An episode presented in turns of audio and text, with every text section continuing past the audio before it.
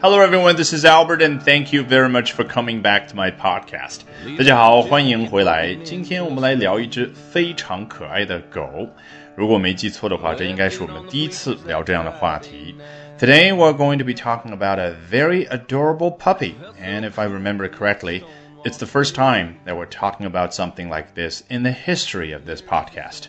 好，我们首先来看一下 today 是怎么样说这只狗的。 Pet lovers everywhere woke up Saturday morning to some heartbreaking news. Boo! The social media famous Pomeranian, often dubbed the world's cutest dog, has passed away. 看上去稍微有点长，但其实很简单的句子结构。Pet lovers，这个 lover 我们查词典总是什么情人之类的翻译。什么叫 lover？跟我们之前讲 maker 这样的单词一样，很简单。凡是能够发出 love 这个动作的，那它就是。 lover. So if you are someone who loves books, 如果你是一个爱书的人, then you can be called a book lover. On the other hand, if you are someone who loves pets, then you are a pet lover. 那全世界喜爱宠物的人，周六早上醒来，听到了 some heartbreaking news，让人伤心的新闻。你看，我们中文翻译叫醒来之后听到了或者看到了什么样的新闻？英文呢 ？Woke up Saturday morning to，其实最根本的是什么？是 wake up to something。这非常明显，是完全区别于我们中文表达习惯的一种句式。所以怎么样？它非常具有学习价值。我们就是把它给熬过来，一定要能够像英国人、美国人一样，哎，非常流利的表达出来。Wake up to something。那我们先从简单的开始学起。如果你熟悉《老友记》的话，都知道 Chandler 快要结婚的时候，其实心里面是很忐忑的。然后这个时候呢，他的好友 Joey 还给他火上浇油，跟他说：“你知道吗？结了婚之后啊，You are going to have to wake up to the same face every day。你今后就不得不每天早上醒来啊，面对的都是同一张脸。Wake up to the same face。”这是不是最能够让我们理解的一种形式？你眼睛一睁啊，出现在你面前的是 Monica，也就是 Chandler 他的老婆。这个 wake up to 我们还觉得挺自然的，关键是后面人家引申稍微再复杂一点点是什么样的形式呢？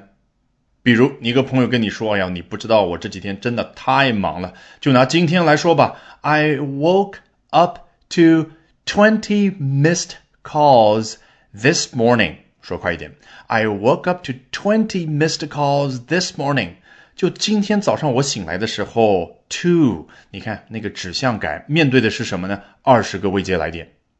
那你一听之后不服气了，哎呀，你不知道我比你更忙。I woke up to one hundred unread emails today。我早上起来的时候啊，有一百封未读邮件。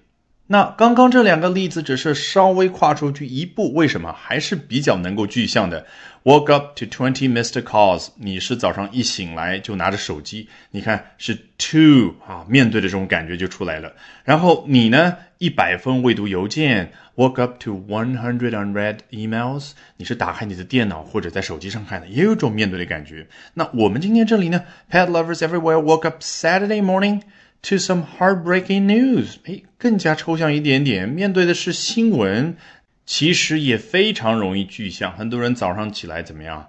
面对着是自己的手机，在手机上打开新闻。好，我们来看一下漫画后面说的究竟是什么样的新闻呢？Boo, the social media famous Pomeranian, often dubbed the world's cutest dog, has passed away。你看，Boo，停顿一下，补充描述两次。第一次，the social media famous Pomeranian 在社交媒体上有名的博美狗。social media famous 是不是一个非常有用的形容词？为什么？我们现在经常说，哎，这个人他是一个网红，指的是什么？他在网络上面红，他不一定在电视上面、电影上面红。